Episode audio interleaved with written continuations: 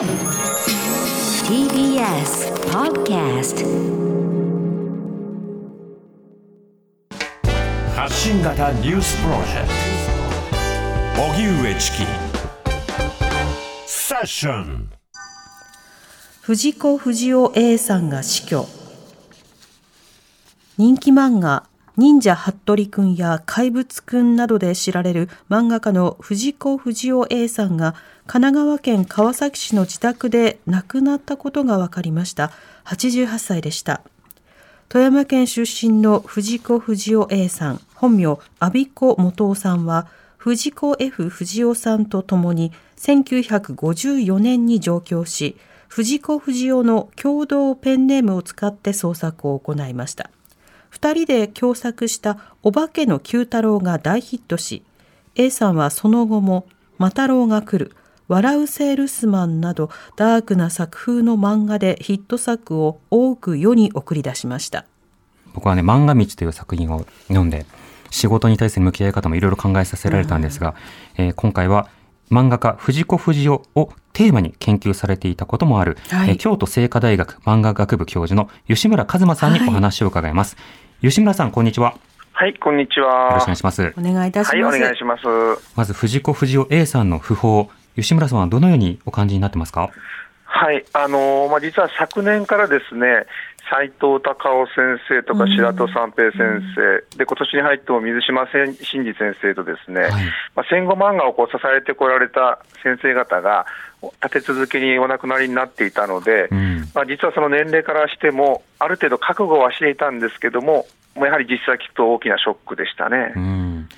この藤子不二雄 A さんの漫画の作風、特徴、あるいはその意義などについて、吉村さんは改めてどうお考えになってますか？はい。あのーまあ、もちろん藤子不二雄という名義で、藤本さんとこう一緒に書かれていたときには、児童向け漫画が中心だったんですけども、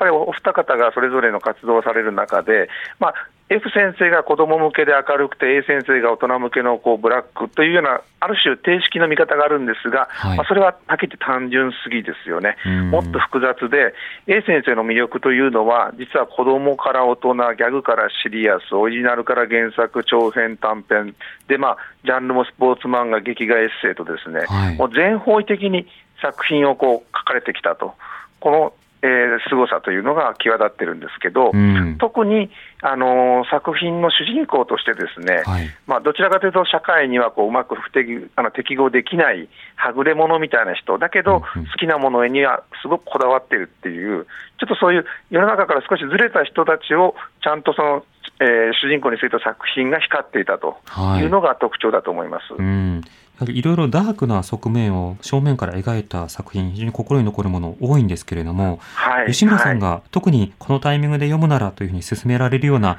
藤子不二雄 A さんの作品、いかがですか？あやっぱりあの今の流れで言えば、そのマタロウが来るなんかはもう、うん作品の面白さという点でも、主人公のその設定の妙という意味でもですね、はい。そしてやっぱりあの、えーページ数に関わらず、深い心理描写をこう力強く味わい深い描線で書かれるっていうのが、あじこあの阿比子先生のですね、ええ A 先生の特徴なんで、それがやっぱりぎゅっと集約した作品としては、マタロウが来るはやっぱり外せないと思いますね。うん、なるほど。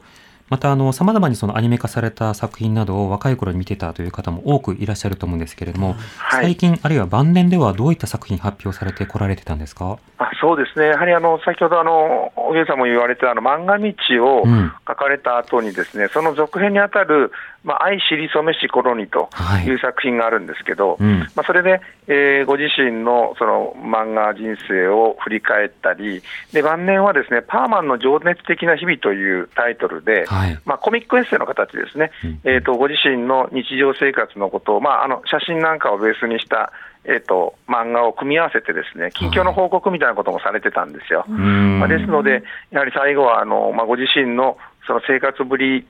ご自身のその友人とのお付き合いぶりというものを、まあ、それこそ漫画のネタのように楽しく伝えてくれて、それを私たちが見て、ああ、美子先生、まだお元気なんだなというところを確認できてたのが非常に印象的でしたね。最近ですといろんな漫画家の方が、いわゆる漫画家漫画といいますか、はいはい。漫画家の働き方とか日常を描く漫画多くお書きになってますけれども、はい。本当にあの藤子不二雄 A さんはその先駆けでもあると同時に、あの最近の動向でも証言としての貴重さと漫画としての面白さと、ね。あと画力の高さ、はい。ずば抜けてますよね。